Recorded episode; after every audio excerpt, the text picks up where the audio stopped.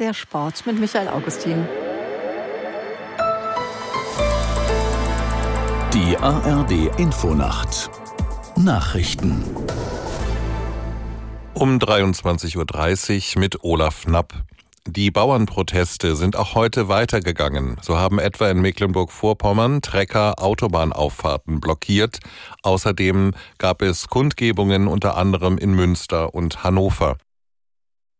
Zu den Forderungen der Landwirte aus Hannover Oliver Jürgens. Da war natürlich zum einen, dass die Steuererhöhung beim Agrardiesel zurückgenommen wird. Das ist den Landwirten auch ganz wichtig, dass es hier nicht um Subventionen gehe, sondern um höhere Steuern, die sie zahlen sollen. Aber zum anderen sind sie auch einfach die gesamte Agrarpolitik der vergangenen 20 Jahre leid. Diese enorme Bürokratie, diese Konzeptlosigkeit, die fühlen sich einfach von der Politik gegängelt und nicht ernst genommen.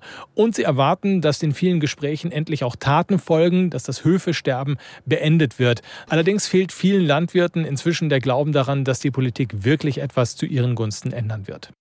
Vizekanzler Habeck hat die Gewalt israelischer Siedler gegen Palästinenser kritisiert. Bei einem Besuch in Ramallah im Westjordanland sagte Habeck, es gehe nicht, dass Siedler teilweise sehr gewalttätig vorgingen und die Möglichkeit der freien Reise dort blockieren oder erschwerten. Vorher hatte der grünen Politiker Israel besucht und dort zur Mäßigung bei den Angriffen auf Ziele der islamistischen Hamas im Gazastreifen aufgerufen.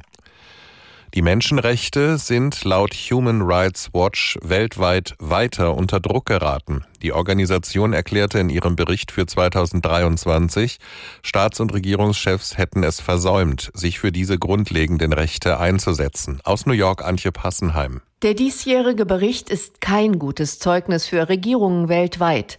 Es zeuge beispielsweise von Doppelmoral, wenn Israel für sein Vorgehen gegen palästinensische Zivilisten verurteilt werde und gleichzeitig über die gewaltsame Unterdrückung von Minderheiten durch China geschwiegen werde. In der Bilanz für Deutschland verweist der Bericht vor allem auf die Zunahme rechtsextremer Demonstrationen. Er kritisiert Angriffe auf Migranten, Juden, Muslime, Sinti und Roma sowie sexuelle Minderheiten.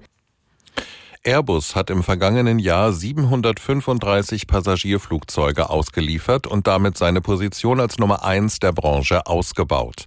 Das teilte Vorstandschef Fourie mit. Airbus übertraf damit auch sein Ziel, mindestens 720 Maschinen an die Kunden zu übergeben. Der US-Rivale Boeing lieferte 528 Flugzeuge aus. Das Wetter in Deutschland. In der Nacht zum Teil neblig. Etwas Schneegriesel oder Nieselregen, Glättegefahr. Tiefstwerte plus 4 Grad auf Borkum bis minus 11 Grad in Pfaffenwinkel. Morgen nach Norden hin trüb, leichter Schneegriesel oder Nieselregen mit Glättegefahr. Südlich der Donau oft sonnig bei minus 2 bis plus 7 Grad. Das waren die Nachrichten.